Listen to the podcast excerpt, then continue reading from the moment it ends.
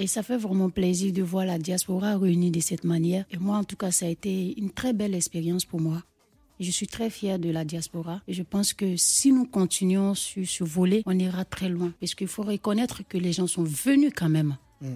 C'était, c'était vraiment magnifique.